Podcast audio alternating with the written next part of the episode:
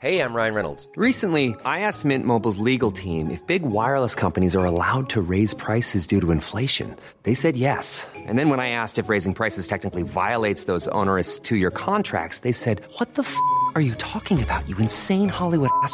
So to recap, we're cutting the price of Mint Unlimited from $30 a month to just $15 a month. Give it a try at mintmobile.com slash switch. $45 upfront for three months plus taxes and fees. Promo rate for new customers for limited time. Unlimited more than 40 gigabytes per month. Slows. Full terms at mintmobile.com.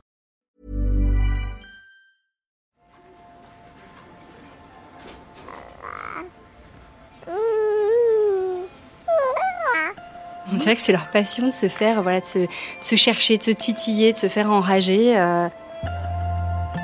Plus en fait elle va être euh, euh, dans le conflit avec ses frères et sœurs et susciter le conflit, plus finalement c'est elle qui se fait euh, disputer. Les rivalités, c'est des sentiments effectivement plutôt de, de jalousie. C'est un sentiment qui euh, exprime souvent un besoin d'amour. Ils ignoraient que ce serait aussi dur que ça, je pense. Ouais, il doit vivre un enfer. Pourquoi tu m'as jamais aimé? T'aimer? Mais qui a dit que je dois t'aimer? C'est qu'il s'agit de déconstruire l'existant pour créer du nouveau. Et le nouveau, c'est la parentalité. Bienvenue dans mon cabinet. Je suis Mathilde Bouichou, psychologue clinicienne spécialisée en périnatalité. Je reçois, j'accompagne des femmes, des hommes, des futurs parents, des couples aussi, autour de toutes les questions euh, qu'ils peuvent se poser sur euh, leur parentalité, leur devenir parent. Euh, Ça peut aller lorsqu'ils s'interrogent sur leur désir d'enfant, aux difficultés qu'ils peuvent rencontrer pendant la grossesse, aux questions d'infertilité, au parcours de PMA, et puis aussi autour de toutes les questions éducatives qui peuvent se poser avec leurs enfants.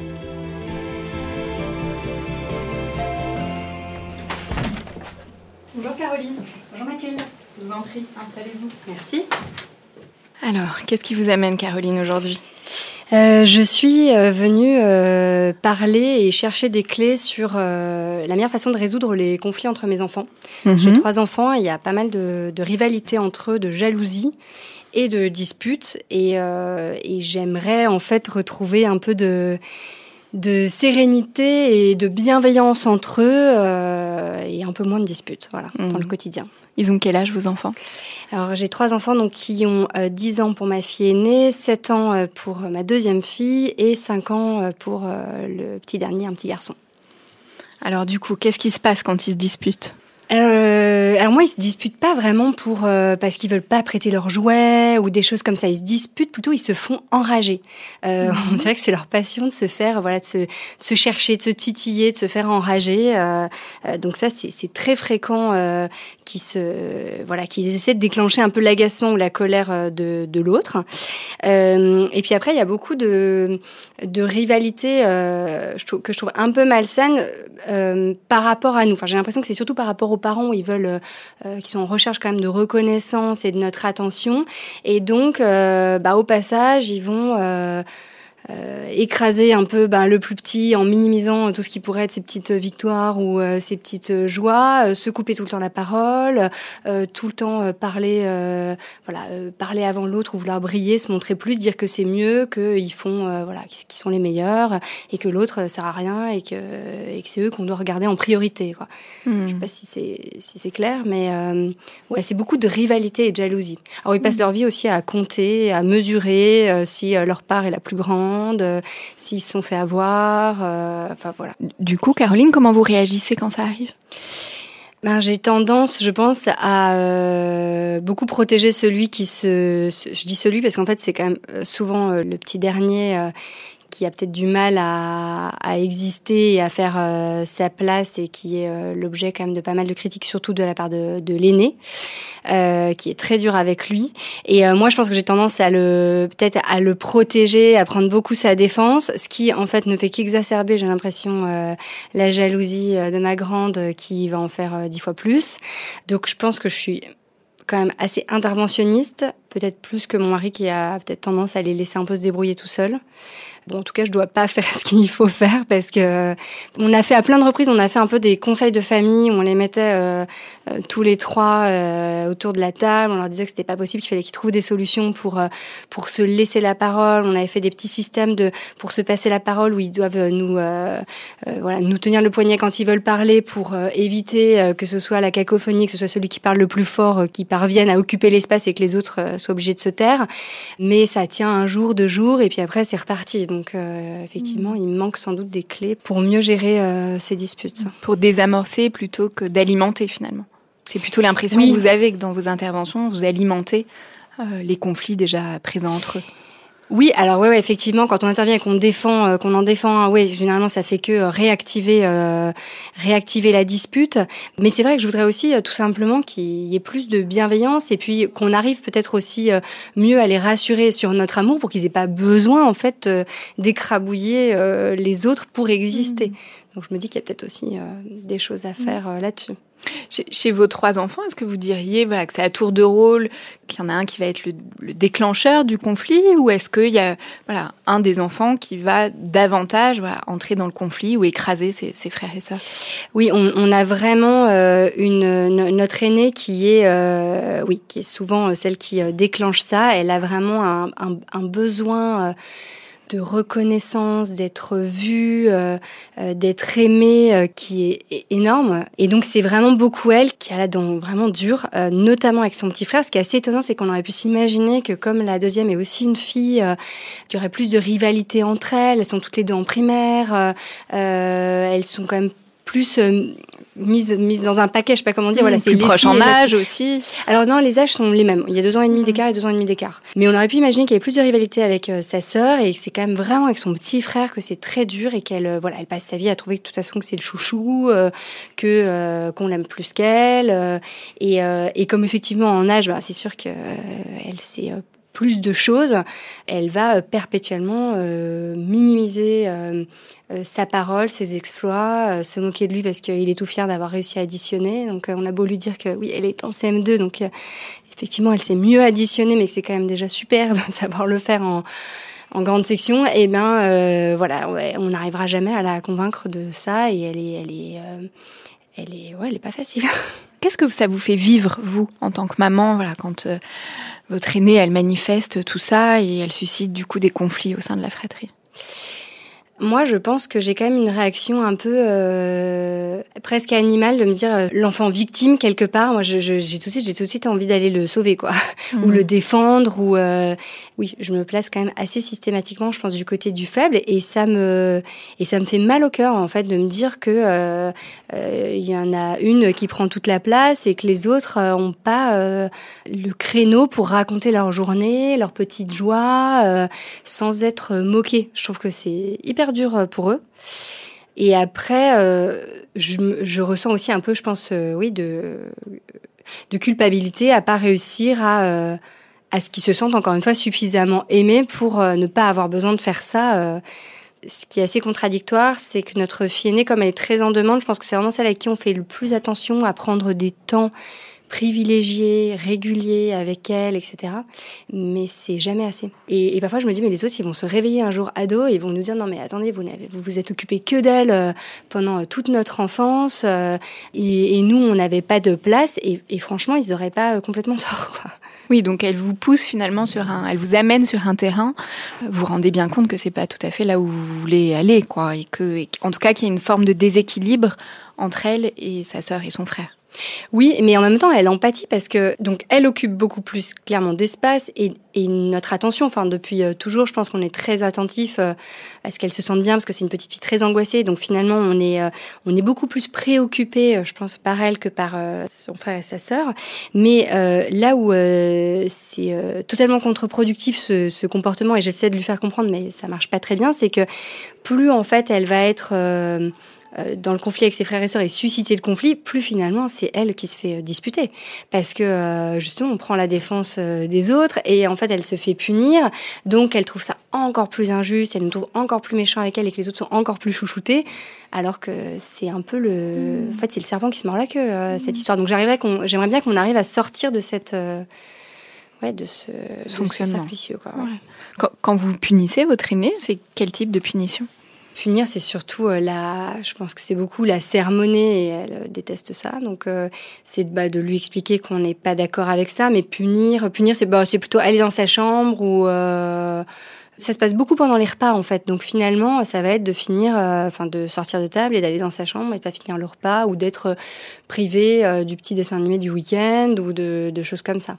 Est-ce que votre mari réagit de la même manière que vous? En tout cas, ça, ça, l'agace tout autant. En Ouais. tout cas, vous, Caroline, vous disiez, ça suscite plutôt euh, de la tristesse, de la culpabilité, voilà, l'envie de défendre le plus faible, alors que votre mari, lui, ça l'agace? Culpabilité, je sais pas. Je pense que ça le, ça le peine aussi de voir que euh, ils peuvent pas tous euh, avoir leur place, par exemple dans une conversation à table. Et voilà, il va comme moi euh, vraiment essayer de stopper, de leur dire de, parler l'un après l'autre, euh, pour que chacun puisse avoir un peu son moment à lui. Après. sur les petites disputes, il est moins interventionniste parce qu'il il leur dit plutôt de se débrouiller entre eux, ce qui est peut-être mieux d'ailleurs. hein. Et euh, Ouais, co- comment ça se passe quand il, euh, il leur dit ça? Bah, ça, c'est plutôt quand ils disputent pour quelque chose qu'ils cherchent. Soit il va leur dire bah, chacun dans sa chambre et puis euh, vous vous débrouillez, soit vous réglez vos problèmes entre vous et je veux pas en entendre parler. En gros, c'est c'est vos histoires et moi, je veux pas en entendre parler. Pour certaines disputes, quand il y a de la rivalité ou vraiment de la jalousie euh, exprimée notamment donc pendant les repas où chacun donc veut euh, exister euh, plus que l'autre, là non, je pense qu'on a à peu près la même ligne qui est bah, soit de s'énerver, c'est ce qui est pas très, c'est ce qui est pas très bon non plus, et de finir par crier plus fort parce qu'en fait ça fait un bruit de fou tout ça, donc euh, on finit parfois aussi par crier parce que nous non plus on n'a plus de place dans cette situation, soit effectivement par envoyer le plus fautif dans sa chambre. Est-ce que vous, vous avez des frères et sœurs, vous, Caroline? Oui, nous on est cinq enfants, j'ai quatre frères et sœurs. Co- comment ça se passait quand vous étiez enfant? Est-ce qu'il y avait des conflits? Euh, Quels souvenirs voilà, vous en gardez? J'ai le souvenir qu'on se disputait quand même pas mal, mais pas de la même façon. J'ai pas l'impression qu'il y avait euh, ce besoin euh, d'exister au- aux yeux des parents, en fait. En- Entre vos enfants, il peut y avoir des disputes où ils en viennent aux mains?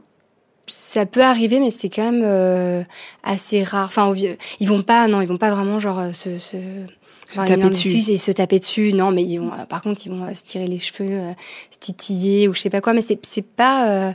je trouve que c'est plus violent verbalement que physiquement. Alors que vous, enfant, c'était plutôt l'inverse, presque Ouais, c'était peut-être plus physique, ouais. Comment vos parents y réagissaient? Je pense que mon père était quand même assez sévère, donc c'était systématiquement, il prenait les deux, euh, les deux qui n'allaient pas, il nous collait dans une chambre et, euh, et voilà. Ma mère, elle gérait, donc c'était pas une mère très sévère, euh, elle laissait un peu couler. Ok, Caroline. Ce que je vous propose, c'est qu'on passe dans le salon euh, d'à côté. On va rejoindre notre experte, Sophie Baudry.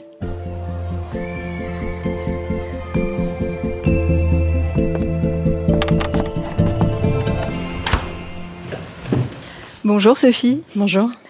Vous êtes psychologue, formatrice en accompagnement bienveillant de l'enfant et animatrice des ateliers Faber et Maslich pour les parents et les professionnels. Les parents que j'accompagne peuvent exprimer lors euh, des, consultations des difficultés dans la gestion euh, des conflits avec leurs enfants, comme euh, Caroline vient de nous en témoigner. Ces situations peuvent réactiver chez eux ce qu'ils ont eux-mêmes vécu enfants au sein de leur propre fratrie, dans les relations avec leurs propres parents. Démêler les choses, adapter un comportement qui permettra d'apaiser les situations, c'est pas toujours simple. Donc tout d'abord, Sophie, de quoi parle-t-on quand on parle de rivalité au sein de la fratrie? Alors, les rivalités au sein de la fratrie, euh, c'est quelque chose qu'on peut constater à travers les comportements ben, des enfants que vous, que vous décrivez, Caroline. hein. C'est-à-dire euh, ben, les chamailleries, euh, quand ils se titillent entre eux, ou quand ils en viennent aux mains, quand ils se disputent. Euh, les rivalités, en fait, sont, sont animées par un... Enfin, souvent, derrière les rivalités, c'est des sentiments, effectivement, plutôt de, de jalousie. C'est ça qu'on qu'on trouve hein, derrière la, la rivalité. Et la jalousie, c'est un sentiment qui euh, exprime souvent un besoin d'amour et effectivement un besoin de, reconnaissance. Et ça, Caroline, vous l'avez, euh, vous l'avez bien perçu. C'est un sentiment effectivement qui est souvent connoté négativement, alors qu'en fait, euh, c'est un sentiment qui a le droit de s'exprimer. Euh, L'importance de laisser s'exprimer la jalousie de, de l'enfant, ça lui permet justement d'être connecté aux sentiments qu'il ressent.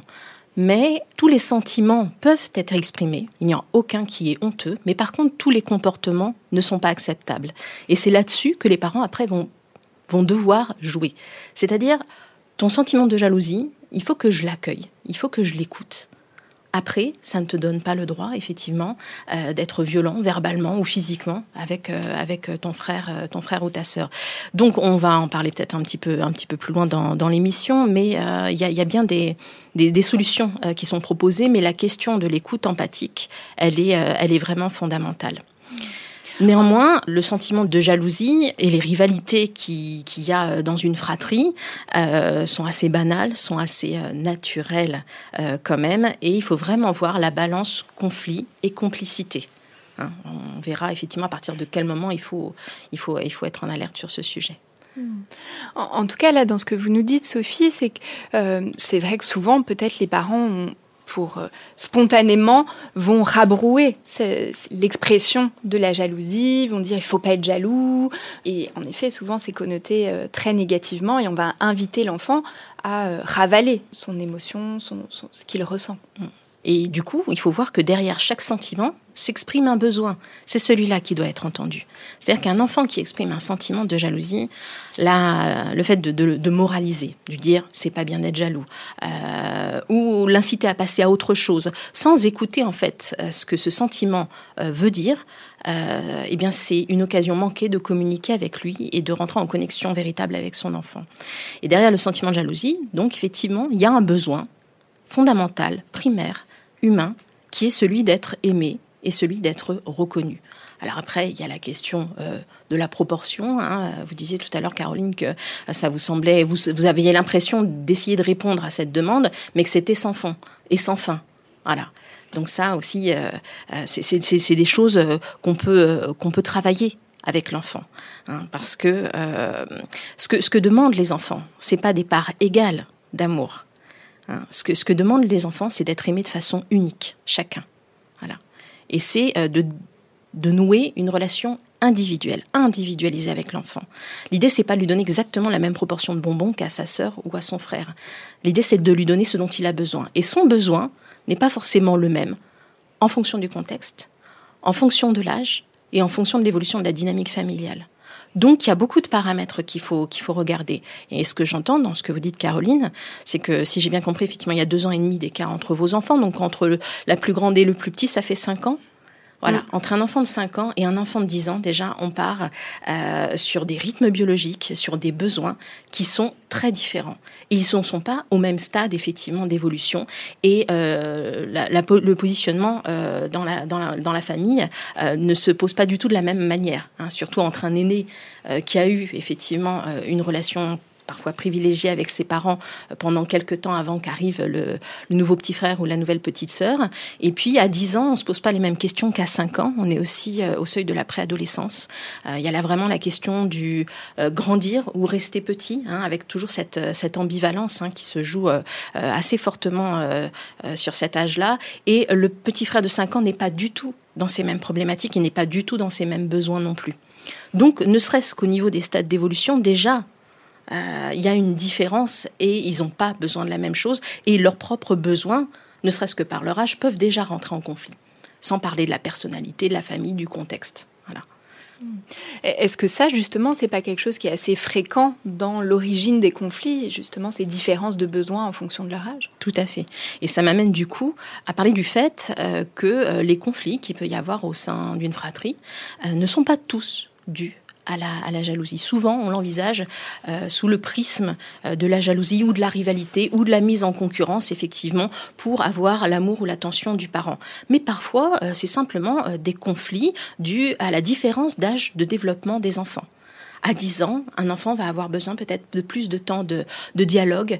Euh, il en est à une autre phase de sa construction identitaire et euh, il aura besoin de certains types d'interactions, d'un certain temps dans ses activités. Par exemple, il est sur des jeux beaucoup plus longs euh, et d'autres types de jeux qu'un enfant de 5 ans. Un enfant de 10 ans, effectivement, va facilement être sur des jeux plus complexes, plus longs, par exemple, qui peuvent durer 45 minutes, euh, une heure, alors qu'un enfant de 5 ans n'aura ni les mêmes jeux, ni les mêmes besoins, ni le même timing. Hein. Là, on est sur des jeux souvent un petit peu plus courts, euh, qui sont souvent, par exemple, des activités un peu plus euh, créatives. Euh, voilà, on n'est pas du tout en fait sur les mêmes stades de développement. Et ça, ça peut déjà euh, constituer une base, une base de conflit non, non négligeable. Voilà.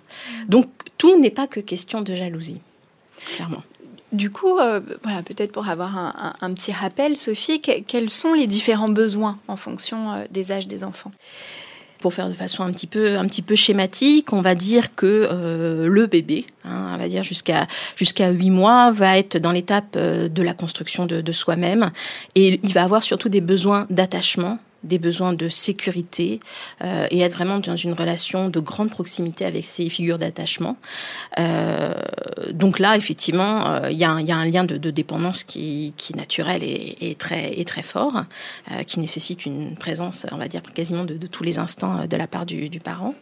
Ce qui est parfois compliqué, du coup, avec des enfants un peu plus âgés déjà.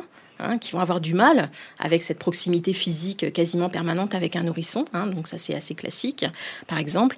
Entre 6 et 18 mois, par exemple, un an et demi, euh, bah là, effectivement, on est sur la découverte de l'extérieur, euh, sur une base plutôt euh, exploratoire. Euh, la motricité se développe. Euh, l'enfant éprouve son, sa capacité, son, ses, ses capacités motrices, ses capacités à avoir prise sur, son, sur son environnement. Hein. C'est l'âge de la marche, c'est l'âge, effectivement, des découvertes. Des découvertes euh, entre 3 et 6 ans, euh, on va avoir déjà une première euh, base de construction identitaire. Donc l'enfant va intégrer la notion de, de jeu et ça va souvent ça va souvent remuer hein, sur, cette, sur, cette, sur cet âge-là.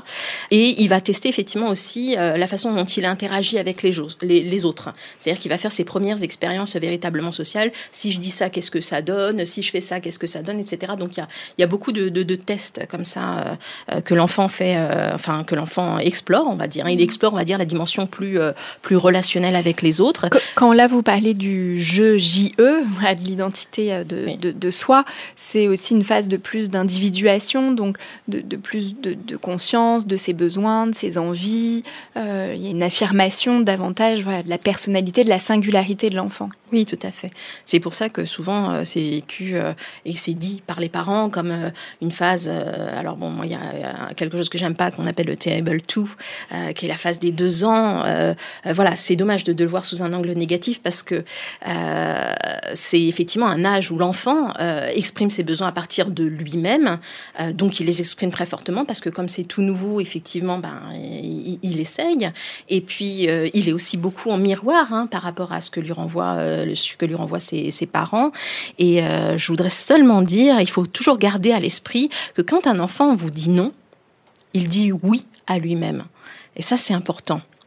Le fait de pouvoir se différencier, de s'individuer. Oui, l'enfant, il dit non, il dit non tout le temps. Alors, il faut voir aussi que Parfois, il dit non en miroir du non qu'il entend aussi, parce que dans les premières euh, phases exploratoires, il reçoit parfois de la part des parents euh, ou des adultes, hein, parce qu'il n'y a pas que les parents euh, à cet âge-là, il y a des enfants qui sont aussi en collectivité, etc., ou, gardés par, euh, par des assistantes maternelles ou autres. Le non, il va le répéter. Hein, il y a aussi un effet de miroir. Hein, plus on lui dit non, plus il dira non. Mais néanmoins, voilà, il y a, d'ailleurs, on l'appelle un peu la première adolescence, cette phase-là, cette phase de j'existe en tant qu'individu et j'essaye de voir comment je, je développe mes relations, mes relations au monde. Donc oui, c'est une phase très importante et qui va se rejouer après à l'adolescence et c'est fondamental. Et du coup, entre 6 ans et, et l'adolescence? Là, on est sur une structuration identitaire, on va dire, qui est plus, euh, qui est plus avancée. Euh, L'enfant, euh, il va encore élargir, on va dire, son, son horizon et son environnement. Donc là, il va rentrer en connexion avec progressivement avec le monde en dehors, on va dire, de, de la famille. Euh, de, de, la famille, il va développer des opinions, il va développer des goûts, il va développer aussi un cercle, un cercle amical. Euh, il aura davantage, effectivement, au fur et à mesure, ça se précisera encore plus à l'adolescence, un besoin d'appartenance euh, qui, et un besoin de, de, contact qui va, qui va se développer parce qu'on est éminemment des êtres, des êtres sociaux. sociaux. Bien sûr face à ces différents besoins, alors euh, Caroline, on voit bien, hein, du coup, chez vos enfants, qu'il y a, du fait de leur âge, voilà, des besoins euh, différents. Les conflits, du coup, que ça, suscite, euh, vous nous avez dit, hein, suscite beaucoup d'émotions, à la fois chez vous, en tant que mère, mais aussi chez vos enfants. Qu'est-ce que vous observez dans le vécu de vos enfants, voilà, dans ces moments de, de conflit? Bah, je pense que pour eux, c'est dur aussi. Et d'ailleurs, c'est pour ça qu'on a envie de faire changer les choses, parce que pour euh, la famille entière, c'est euh, pesant. Euh, moi, ce que j'entends, c'est vrai qu'au début, vous disiez, faut accueillir le sentiment de jalousie et distinguer le sentiment et le comportement. Et c'est vrai que vous écoutant, je me disais quand justement il y en a un ou une qui essaie ben, un peu d'écraser l'autre pour dire non mais moi je fais mieux, non mais moi ceci, etc.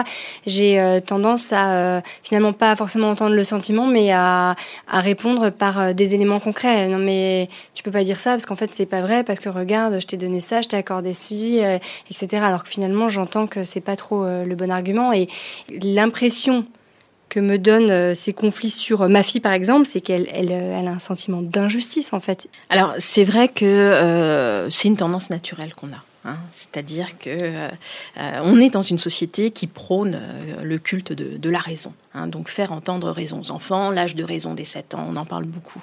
Sauf que, en fait, quand un, un enfant est pris, est fortement aux prises avec une émotion, il est incapable de réfléchir sur la situation en même temps.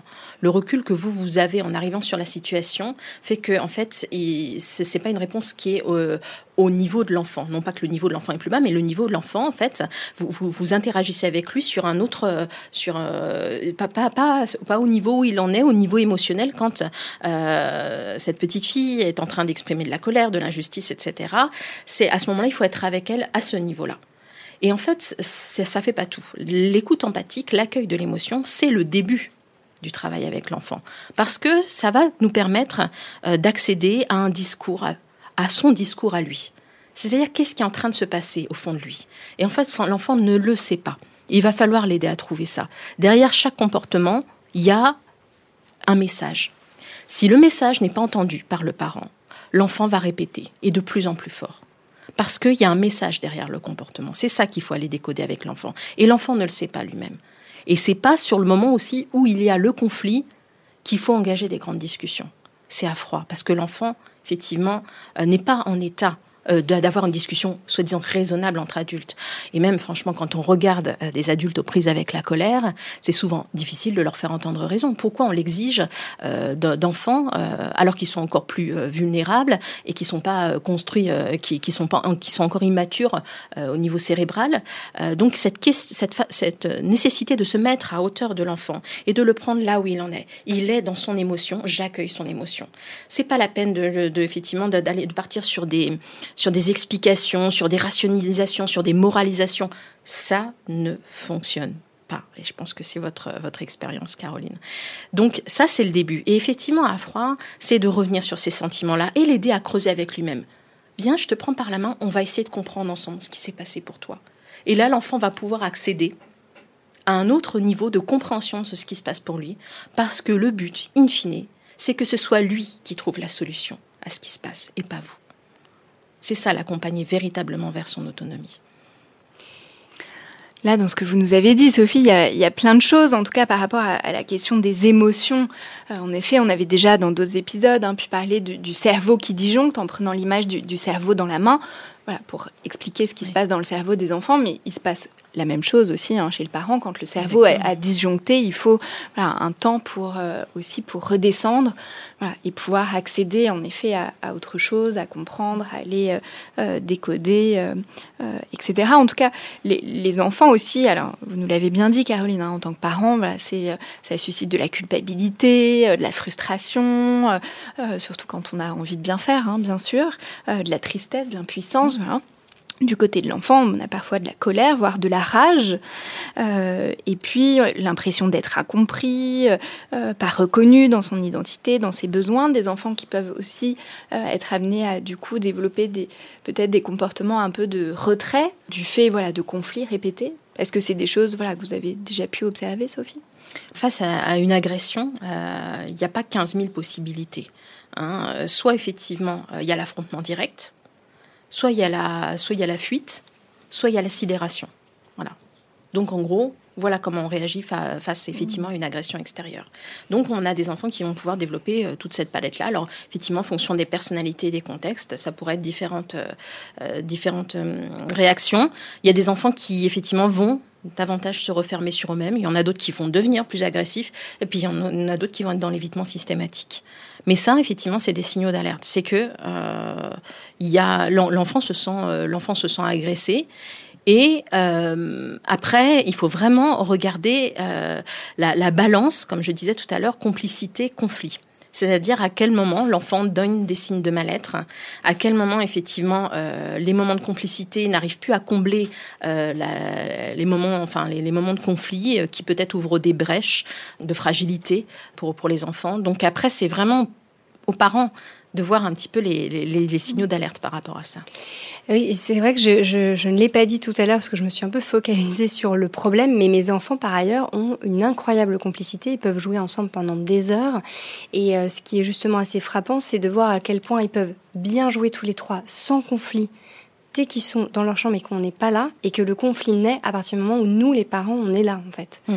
Euh, alors que le reste du temps, euh, ils sont même... Euh, ma fille aînée va même être très protectrice avec son petit frère, qu'elle qu'elle houspille autant quand on est tous ensemble, mais si on est dans la cour de récré, elle va le protéger, super mignonne avec lui, euh, être vraiment aidante. Quand on n'est pas là, elle va l'aider justement, je sais pas, à faire euh, euh, des petites activités un peu d'école pour l'entraîner, le féliciter. Enfin, l'inverse en fait. C'est complètement fou.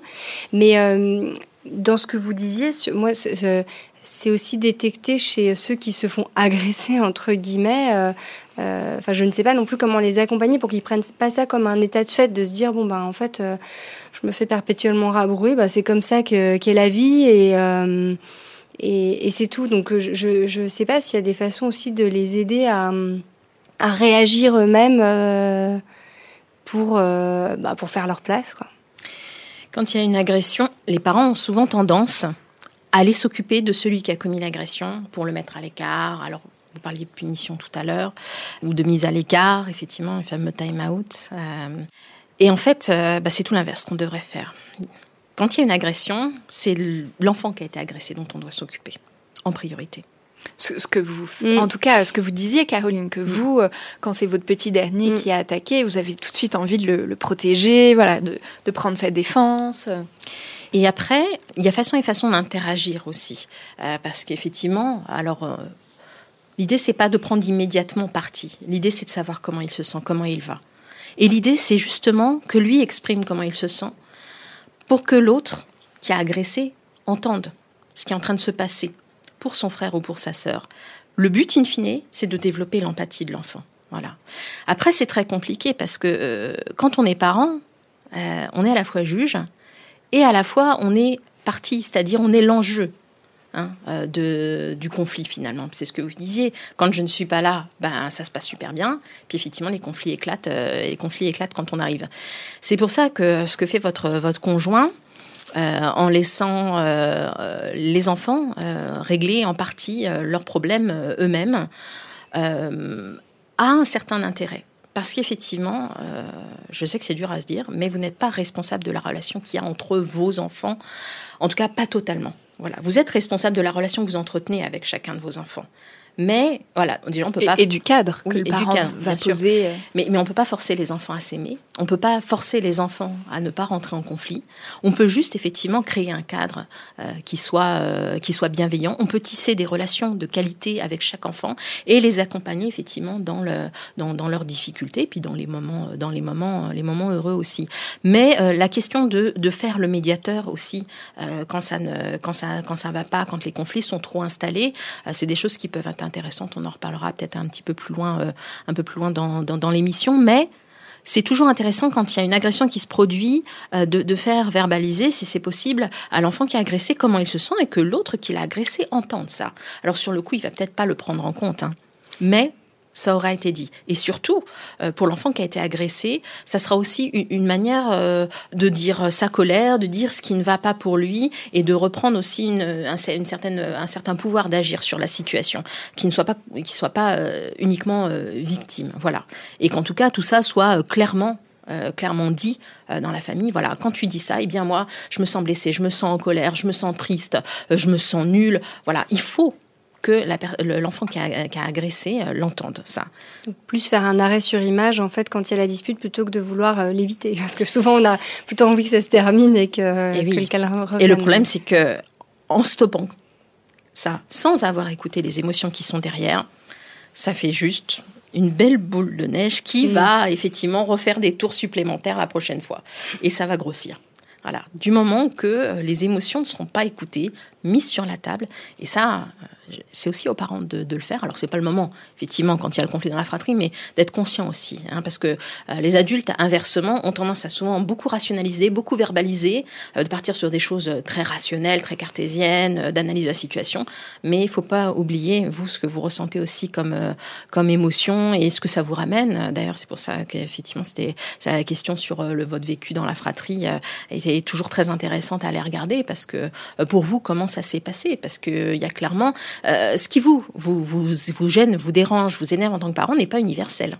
C'est lié à votre propre vécu, à votre propre histoire. Donc c'est toujours intéressant à aller. S'il si, il y a des situations qui, qui, qui, vous mettent en colère ou que vous ne supportez pas, mais un autre parent aura, euh, dans un autre contexte, euh, aura effectivement d'autres réactions. Donc c'est toujours intéressant à aller, à aller interroger. Pour revenir sur la question des, émotions et notamment de la gestion de la colère, parce que c'est quand même euh, une question qui revient euh, très souvent euh, tant du côté des parents que du côté des enfants. En tout cas, les, deux sont, concernés. Sophie, quel conseil vous pourriez nous donner pour, pour la gérer, en tout cas pour les parents, pour la gérer pour eux-mêmes et puis pour, pour leurs enfants? Et puis, euh, souvent on parle de colère, mais on n'utilise que ce mot, mais il y a peut-être plein d'autres mots. En tout cas, parfois les parents aussi minimisent et que c'est pas de la colère. Je parlais de rage tout à l'heure. Euh, la colère, euh, c'est une émotion effectivement qui fait partie des émotions, des émotions primaires, mais qui a une particularité. C'est ce qu'on appelle une émotion écran. C'est-à-dire que c'est une émotion qui fait écran à d'autres sentiments qui sont enfouis et qui sont parfois culturellement plus difficile euh, à avouer.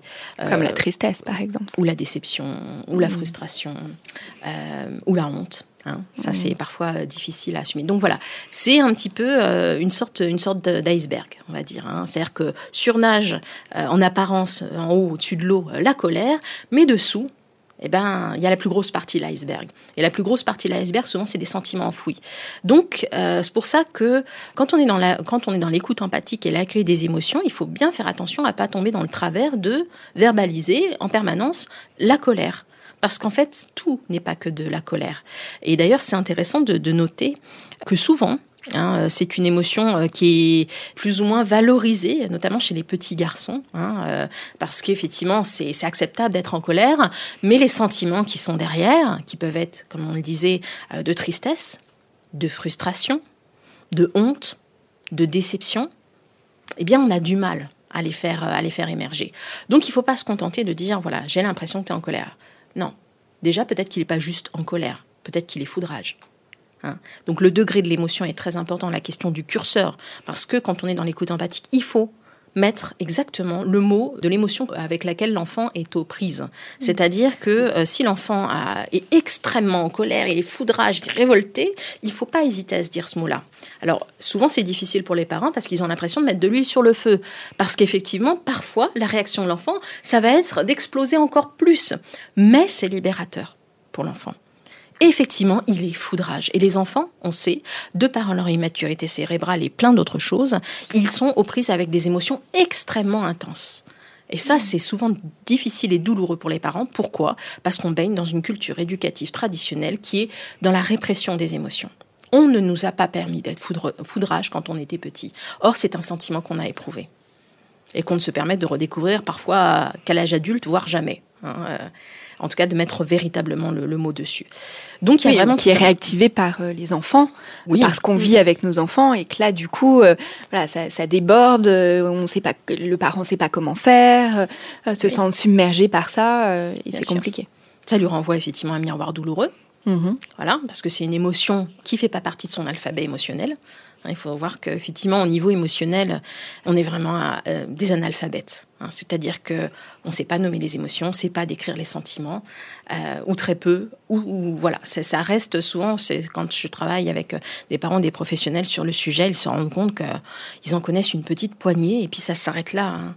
Or, mmh. effectivement, euh, la palette des émotions et des sentiments, elle est extrêmement large, et c'est très important d'accompagner son enfant par rapport à ça, parce que c'est ça qui lui permettra après de pouvoir gérer entre guillemets ses émotions et puis aussi de reconnaître celles chez les autres et de développer l'empathie. Hein, c'est-à-dire que L'empathie, le respect, ça tombe pas du ciel, ça tombe pas comme ça. Il faut que l'enfant l'ait éprouvé lui-même personnellement avant de pouvoir l'adresser à l'autre. C'est une base fondamentale. Or, dans la culture éducative traditionnelle, on zappe toutes ces phases-là et, et, en demandant précocement et parfois de façon inadaptée par rapport à l'âge de l'enfant de développer de l'empathie et du respect envers les autres. Alors que bon, on voit qu'il y a même des adultes qui ont du mal. Donc voilà, c'est des demandes qui sont souvent euh, pas réalistes et qui surtout zappent une étape importante. C'est-à-dire qu'avant de parler de respect, par exemple, il faut que l'enfant ait un vécu du respect euh, intérieur, enfin euh, qu'il a un vécu personnel de ça pour pouvoir après le développer avec d'autres. Et pour les émotions, c'est pareil. Une fois qu'il aura intégré et reconnu une émotion que vous nommerez, parce que l'enfant est aux prises avec des émotions qu'il ne connaît pas et qui le déborde, il faut bien voir ça. Quand un enfant fait, soi-disant, une crise, c'est pas un enfant qui fait euh, une crise pour embêter le parent. C'est un enfant qui est aux prises avec une émotion qui le déborde et qui n'arrive pas à gérer.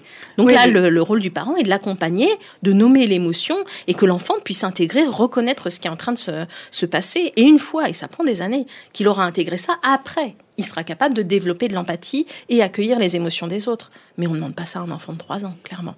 Oui, le docteur Guéguin hein, nous a bien parlé euh, des tempêtes émotionnelles euh, vécues euh, par les enfants. Et là, ce que vous dites par rapport aux émotions et à tout le, vocabulaire très riche aussi dans la langue française, en tout cas qu'on a, moi j'utilise beaucoup une roue des émotions avec les parents, voilà, pour les aider justement à développer leur panel de, de mots pour justement nommer ce qu'ils observent et ce qu'ils ressentent de ce que vit leur, leur enfant. Du coup, Sophie, concrètement, voilà, Caroline, comment elle peut gérer les situations de conflit euh, dont elle nous a parlé? La première chose, et c'est certainement pas la plus facile, euh, c'est euh, d'avoir une observation du terrain. C'est-à-dire quel cadre j'ai mis en place dans ma famille pour que chacun trouve sa place, que les émotions soient entendues, que ce soit propice au développement de l'empathie. Euh, la question de, l'exemple euh, que l'on offre aux enfants est à poser. Moi-même, euh, comment est-ce que j'exprime ma colère? Comment je rentre en conflit avec les autres? Comment ça se passe avec mon conjoint devant les enfants? Parce que ça, c'est, ça reste, ça reste important. Souvent, les mots passent, mais les comportements restent pour les enfants. Les enfants, ils vont, c'est pour ça, ils vont souvent pas être très sensibles à des, à des, à des grandes leçons de morale ou des grands mots qu'on leur dit. Mais par contre, les enfants observent. Ils observent beaucoup plus qu'on ne croit. Et ils observent vraiment les mots qu'on utilise, les comportements qu'on a, comment nous-mêmes nous, gérons nos, conflits. Ça ne veut pas dire qu'on doit être dans une recherche de perfection. Ça veut dire qu'il faut être conscient voilà, de, la sorte de modèle qu'on peut euh, représenter aux enfants et euh, de ce qu'on leur donne à voir euh, au, sein de, au sein de la famille. Après, se, pose la question de euh, comment euh, je, développe une relation unique et authentique avec euh, effectivement chacun de, mes enfants. Vous disiez effectivement, on faisait des, efforts pour passer du temps individuellement, individuellement avec eux. alors. Dans l'absolu, je, pense qu'effectivement, c'est plutôt une bonne idée. L'important, c'est que ça corresponde surtout aux besoins de l'enfant, en fait. Et c'est là où on va revenir sur la notion d'égalité et la notion d'équité. Les enfants n'ont pas forcément besoin de passer une heure chrono avec, avec chacun de leurs parents. Les enfants ont besoin euh, d'avoir peut-être leurs parents à tel moment pendant 30 minutes euh, sur ça, euh, à un autre moment de la journée qui sera important pour eux. Mais ce qui est important, c'est surtout être attentif et répondre aux besoins de l'enfant. Et du coup, ça s'exprimera peut-être pas de la même façon. Et peut-être qu'au final, sur la semaine, eh ben, vous aurez passé deux fois plus de temps avec votre aîné, et puis euh, juste une demi-heure avec, euh, avec le plus petit. Et chacun le vivra bien, parce que ce n'est pas injuste. C'est ce qu'on appelle de l'équité, c'est-à-dire donner à chaque enfant ce dont il a besoin. Et les besoins ne sont clairement pas les mêmes. Mm. Voilà. Parce que finalement, il y a toujours cette fuite en avant de l'égalité. Comme je disais tout à l'heure, euh, si vous donnez trois bons mots à chacun, eh ben, il y en a un qui va être content, il y en a un qui va être frustré, euh, et puis il y en a un quand on ne voulait pas du tout. Voilà. Et donc l'équité, eh ben, c'est de donner à chacun ce dont il a besoin. Et un enfant qui demande toujours plus, toujours plus, toujours plus, effectivement, euh, il, faut voir et, et, se poser avec lui. La question de remplir le réservoir affectif des enfants, elle est fondamentale.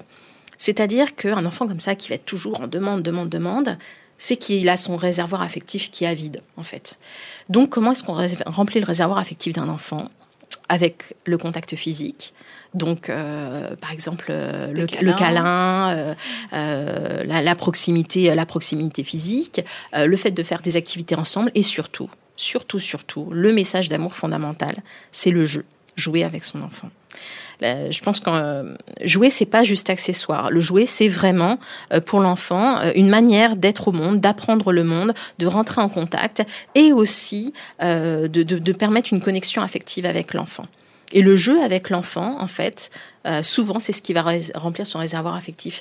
Il y a plein de jeux comme ça qui permettent aux parents et aux enfants de se, reconnecter, euh, qui peuvent être effectivement des jeux un petit peu de, chatouille ou qui peuvent effectivement euh, détourner on va dire une situation par exemple de rivalité faire Catherine Dumontet-Crémer je crois que c'est elle elle parle de, de karaté chaussette qu'ils ont inventé alors apparemment ça se passe comment le karaté chaussette alors de mémoire hein, si je dis pas de si je dis pas de, de bêtises euh, le but, effectivement, c'est d'être sur un, sur, un, sur un matelas bon, où personne peut, peut se faire mal. Et puis, euh, eh ben, c'est d'aller arriver à retirer les chaussettes euh, bah, d'un des enfants, effectivement, qui est, qui ou d'un des parents. Ou d'un des parents, bien sûr, qui est désigné. Et donc, du coup, ça va être toute, toute une série alors ça doit se faire effectivement avec, euh, euh, voilà, euh, quand même en faisant un petit peu attention, ça dépend l'âge des enfants, etc. Mais bon, néanmoins, les, petites chamailleries, les, les, jeux où on se tape avec l'oreiller, etc. Ça peut être aussi un bon défouloir et que le parent y participe, ça permet aussi parfois de faire retomber un peu le soufflet, la pression et d'assainir un petit peu, un petit peu les choses. oui, là je pense à des parents que j'accompagne qui font des booms ou des batailles d'oreillers, en effet, voilà, ce genre de choses. Voilà. Qui dansent avec leurs enfants, ils mettent la musique à fond et, pendant 5-10 minutes. Euh, et surtout, ce qui est intéressant dans ces jeux-là, où on fait une pseudo euh, compétition et qu'on met en scène une sorte de, de, rivalité à qui va arriver à faire ça ou qui est le plus fort, etc le parent doit essayer de perdre. C'est très important parce que les enfants souvent sont aux prises avec des sentiments euh, d'impuissance, euh, de, de, de, effectivement de, de, toujours perdre, de savoir moins, etc. Et ça permet parfois de recaler un petit peu les choses. Hein. Il faut un parent qui soit bon perdant et il faut essayer de perdre dans ces cas-là. Attention aux parents qui se prennent trop au jeu et qui veulent essayer d'avoir de systématiquement. L'issue euh, et les bénéfices ne seront pas du tout les mêmes. Voilà. Mais ça permet euh, d'évacuer, on va dire, les, les tensions et de se reconnecter aussi effectivement avec ses enfants. Caroline, avec votre mari, est-ce que vous jouez avec vos enfants? Alors pas, pas au karaté chaussette, mais on va peut-être essayer prochainement. Pas beaucoup, je pense. On fait un peu de jeu de société, euh, sortie, balade, découverte, plus que le jeu euh, en soi. Moi, je cuisine pas mal avec les enfants, mais c'est vrai que typiquement, bah, c'est une activité qu'adore faire euh, mes deux plus jeunes, mais la grande, ça n'intéresse pas du tout, donc c'est quelque chose que je fais pas avec elle, par exemple. Et c'est vrai qu'elle arrive aussi à un âge pour reprendre euh, vos suggestions sur les jeux, où c'est vrai qu'en grandissant, euh, elle est moins jeu, euh, plus lecture ou euh, activité plus perso. Euh, enfin, c'est vrai que où les jeux changent peut-être, mais en tout cas, il y a plus bah, la, partie de petits chevaux qu'on fait quand ils ont 6 ans, quoi. Mais il y a sans doute plein d'autres jeux à réinventer un peu différents, c'est vrai. Mais les jeux des fouloirs, surtout quand il y a beaucoup de tensions familiales, ça peut vraiment, c'est on s'imagine pas à quel point parfois ça peut faire retomber le soufflet d'une dynamique un petit peu un petit peu conflictuelle et permettre d'extérioriser des choses. Par le jeu, on arrive à simuler plein de choses. C'est effectivement c'est ça peut être agréable et, libérateur bah, d'aller donner un coup d'oreiller à son petit frère ou à sa petite sœur, voilà, plutôt qu'effectivement euh, se chamailler avec lui, lui crier dessus, le dévaloriser, le moquer systématiquement, etc. Mm. Et là, pour le coup, on est dans le cadre du jeu, ça aurait fait de mal à personne. Évidemment, il faut pas que ce soit, faut, faut que ça reste du jeu. Il faut que le petit frère aussi puisse donner un coup d'oreiller à la grande sœur de, de, 10 ans, mais euh, on va dire c'est un, c'est une forme de effectivement de, de, de, défouloir et puis de reconnexion euh, physique. Et ça c'est très important parce que faut voir que les enfants ils ont des canaux de communication euh, qui sont pas toujours les mêmes que les nôtres. Hein, nous, on est souvent beaucoup plus intellectualisants, euh, beaucoup plus euh, euh, sur, le, sur le verbal, sur des activités artistiques, esthétiques, etc. mais en fait, un enfant, au fond, voilà, il y, a un besoin de, de, de jeu, de d'énergie, de, de, défouloir, qui est important à toujours laisser s'exprimer. Hein, parce que voilà, c'est dans le monde dans lequel ils vivent, en tout cas, je pense qu'ils en ont tous besoin. nous aussi. et vous aussi. Oui, et nous aussi, c'est vrai. Vous nous disiez, euh, Sophie, voilà, dans, dans la gestion, euh, une des gestions possibles, c'est aussi la médiation. Alors, de, de quoi il s'agit euh, exactement? La médiation, c'est effectivement quelque chose qu'on doit faire quand les conflits sont installés et récurrents. C'est-à-dire qu'il y a vraiment une situation qui pose problème. Et là, il faut qu'on prenne le temps de s'asseoir et d'en parler ensemble. Il faut cibler une situation particulière néanmoins. Partir sur des généralités, ça marche jamais. Il faut prendre une situation qui, euh, pour vous, est récente. Parce qu'avec des enfants, surtout, euh, euh, plus ils sont petits, plus il faut que ce soit récent, parce que sinon ça remonte trop loin en arrière, ou il faut même faire ça assez rapidement. Il faut attendre déjà que la colère et l'excitation soient retombées pour pouvoir parler. et puis après, faut prendre une situation qui s'est déroulée récemment et où là, il y a eu un conflit, par exemple, typiquement. et le parent, en fait, va faire le médiateur entre les deux enfants. C'est-à-dire que dans un premier temps, il va chercher à avoir la version de chacun, parce que chacun l'a vécu avec son prisme. Donc, on écoute chaque enfant, voilà, on se met donc à l'écart, on prend les enfants qui sont euh, en cause dans la situation, hein, euh, donc euh, typiquement peut-être le petit frère et la, et la grande sœur, on s'assoit tranquillement sur, sur un canapé et on pose la situation de façon la plus neutre possible. Par exemple, la dernière fois, j'ai vu que tu arrivais dans la pièce très en colère, et que tu as tiré les, cheveux de ton petit frère en criant très fort. Donc ça, il n'y a pas de jugement. Donc d'être factuel. D'être factuel. On est factuel, on ne juge pas, on fait bien attention de ne pas juger. Et après, on va demander la version à chacun, parce qu'en fait, il s'est passé des choses. Donc le petit frère de 5 ans va expliquer ce qui s'est passé pour lui. Donc euh, voilà. Et la, grande sœur de 10 ans va expliquer elle aussi. Donc certainement, elle va revenir en arrière sur ce qui s'est passé, etc. Il faut que ce soit quand même assez court. Une fois que les deux enfants ont exprimé chacun leur version des choses, on résume rapidement. Et surtout, on essaie de comprendre ce qu'ils ont ressenti chacun dans la situation. Parce que l'idée, c'est de leur faire verbaliser. Voilà. Donc le, petit frère euh, de 5 ans, par exemple, euh, eh ben, il, a eu, il a eu très peur. Et puis il a, il, il a senti que c'était extrêmement injuste ce qui était en train de se passer. Et puis la grande sœur de, de 10 ans, eh bien, euh, elle a ressenti un, un fort sentiment, par exemple, d'injustice. Elle se sentait extrêmement en colère. Elle était folle de rage. Voilà. Donc après, on verbalise les sentiments. L'idée, c'est que chacun entende ce que l'autre a ressenti. Une fois qu'on a fait un résumé de la situation, qu'on a verbalisé les sentiments, que chacun ait entendu ce qui s'était passé, on dit aux enfants, bon, c'est un problème qui se pose de façon euh, récurrente, il va falloir qu'on arrive à trouver des solutions ensemble. Qu'est-ce qu'on pourrait faire dans cette situation? Donnez-moi votre solution. Voilà. Et je vais lister toutes les solutions, sans juger, sans rien dire. Donc là, on, propose aux enfants de donner toutes les solutions, même les plus fantaisistes qui soient, sans juger, sans rigoler. Euh, on propose aussi les siennes en tant que parents, hein, parce qu'on fait partie quand même du, du jeu. Et puis après, euh, une fois que tout est listé, eh ben, on va revenir sur les solutions qu'on a listées, on va voir celles qui sont acceptables pour tout le monde. Alors, dans le meilleur des cas, on en trouve une, on propose de la mettre en application, on propose un temps d'essai pour la mise en œuvre en disant, voilà, on va essayer de fonctionner comme ça pendant 10 jours, et dans 10 jours, on refait un point pour savoir si ça va. Soit on arrête, soit on recommence. Une autre recherche de solution. Si on ne trouve pas de solution sur le moment, parfois ça peut venir après faut pas à tout prix vouloir trouver une solution immédiatement. Les deux enfants vont cheminer de leur côté et parfois c'est eux qui reviennent en disant ah tu sais j'ai pensé à etc. Il faut leur laisser aussi, il faut leur donner des outils mais il faut leur laisser aussi le temps le temps le temps de cheminer.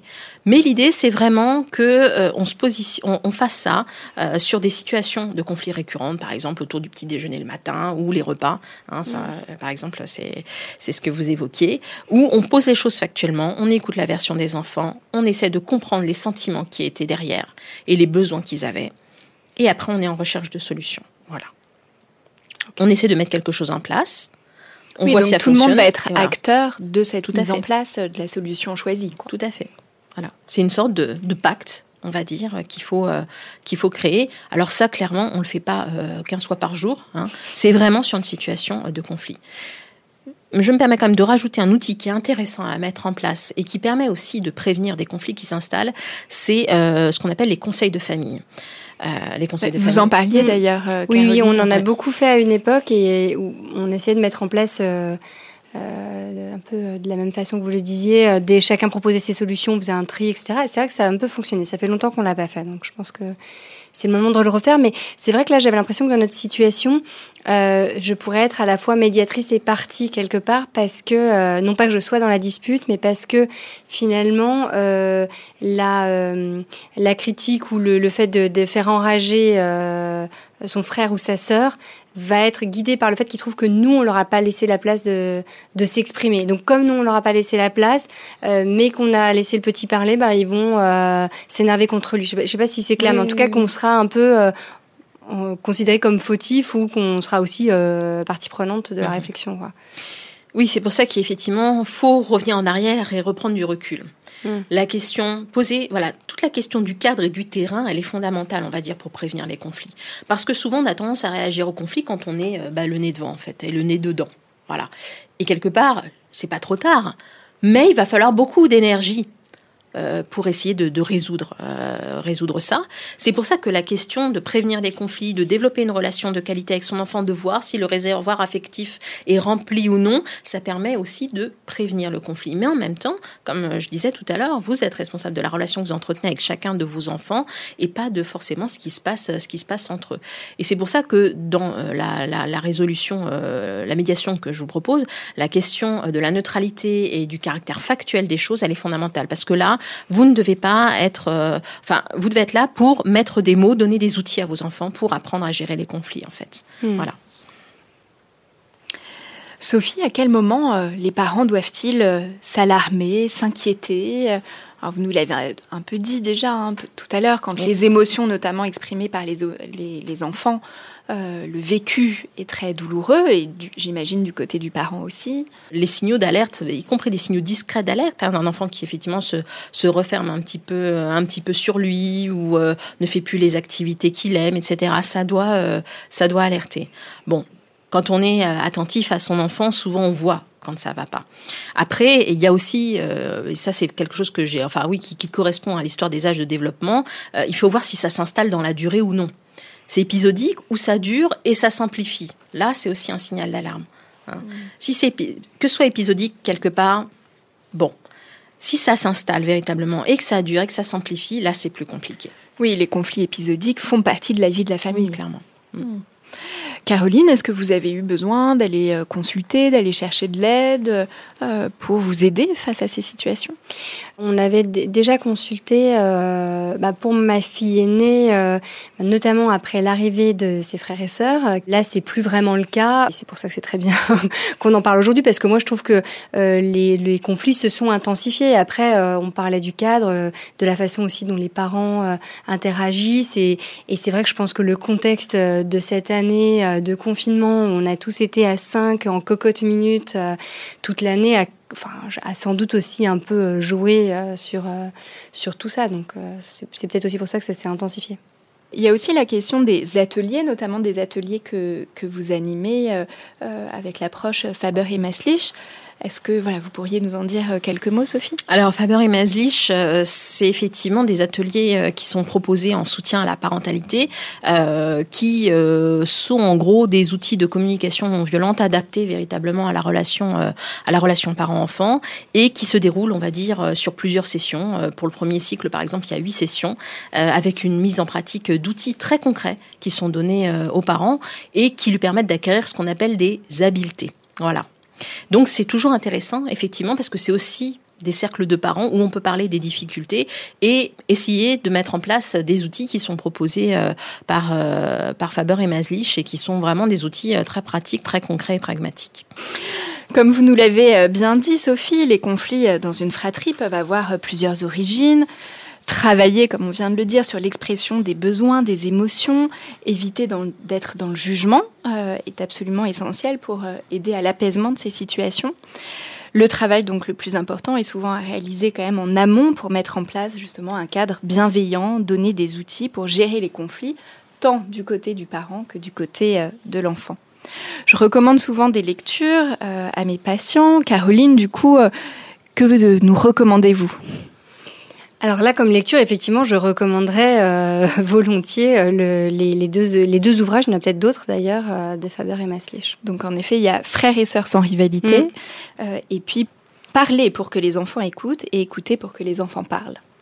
Oui, et il y a aussi un, troisième cycle qu'on fait avec Faber et Maslich sur les adolescents. Hein, qui existe. Voilà, c'est pour dire. pour la suite. Voilà, c'est pour, c'est pour la suite. Sophie, est-ce que vous avez autre chose à nous recommander? Eh bien, alors bon, effectivement, les lectures Faber et Maslich, elles sont vraiment, euh, vraiment, vraiment intéressantes. Il y a aussi euh, euh Isabelle Fioza qui avait parrainé une collection euh, qui s'appelle Parents Plus, je crois, et elle a hum, parrainé une personne qui s'appelle Elisabeth Crary, qui a écrit Arrête d'embêter ton frère, laisse ta sœur tranquille, qui est aussi intéressant, qui propose une autre méthode. Alors c'est la méthode STAR, voilà, qu'elle propose, qui tranche aussi souvent avec notre vision très psychanalytique et très très très freudienne qui est, qui est assez classique en France. Donc, je, trouve, je trouve vraiment ces apports intéressants. Merci beaucoup Caroline d'être venue témoigner voilà des conflits dans la fratrie de vos enfants et de la manière dont, dont vous gérez tout ça. Un très grand merci Sophie Baudry pour tous les conseils que vous nous avez donnés. Je rappelle que vous êtes psychologue, animatrice des ateliers Faber et Maslich pour les parents et les professionnels. Un grand merci à toutes les deux. Merci à vous. Merci. Pour ceux qui nous écoutent, vous pouvez nous suivre sur Facebook et Instagram pour continuer les échanges en toute bienveillance. Vous pouvez aussi nous écrire à l'adresse podcastparentalité au pluriel gmail.com. Si vous avez aimé, n'hésitez pas à mettre 5 étoiles sur Apple Podcast et on se retrouve dans un prochain épisode.